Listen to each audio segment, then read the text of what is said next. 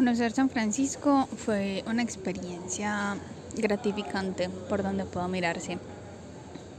Fue nuestra primera salida de campo, al menos en el caso de las estudiantes de educación especial,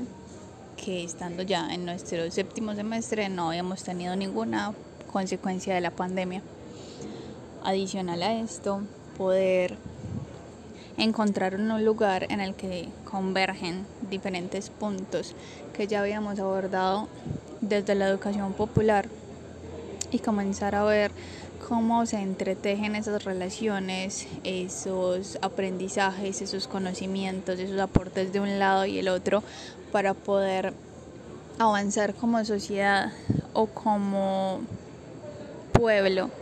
aún teniendo en cuenta todo un pasado manchado por la violencia y el desplazamiento en la zona, resignifica los espacios que se habitan, las, los saberes que tenemos, las formas en las que podemos hacer algo que sea útil para un lugar que antes pudo haber representado muchísimo dolor y ahora representa la esperanza que se puede tener a futuro. Caminar por estas calles en compañía de, de, nuestros compañeros, de los guías, de las mascotas, que incluso se sumaron a, al paso que teníamos para estar de aquí a allá indagando un poco más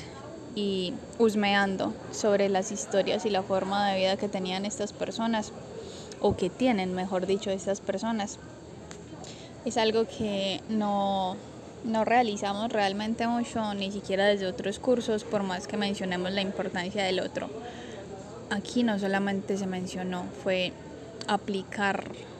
y ver directamente a los ojos de ese otro para que nos contara cuál era su historia.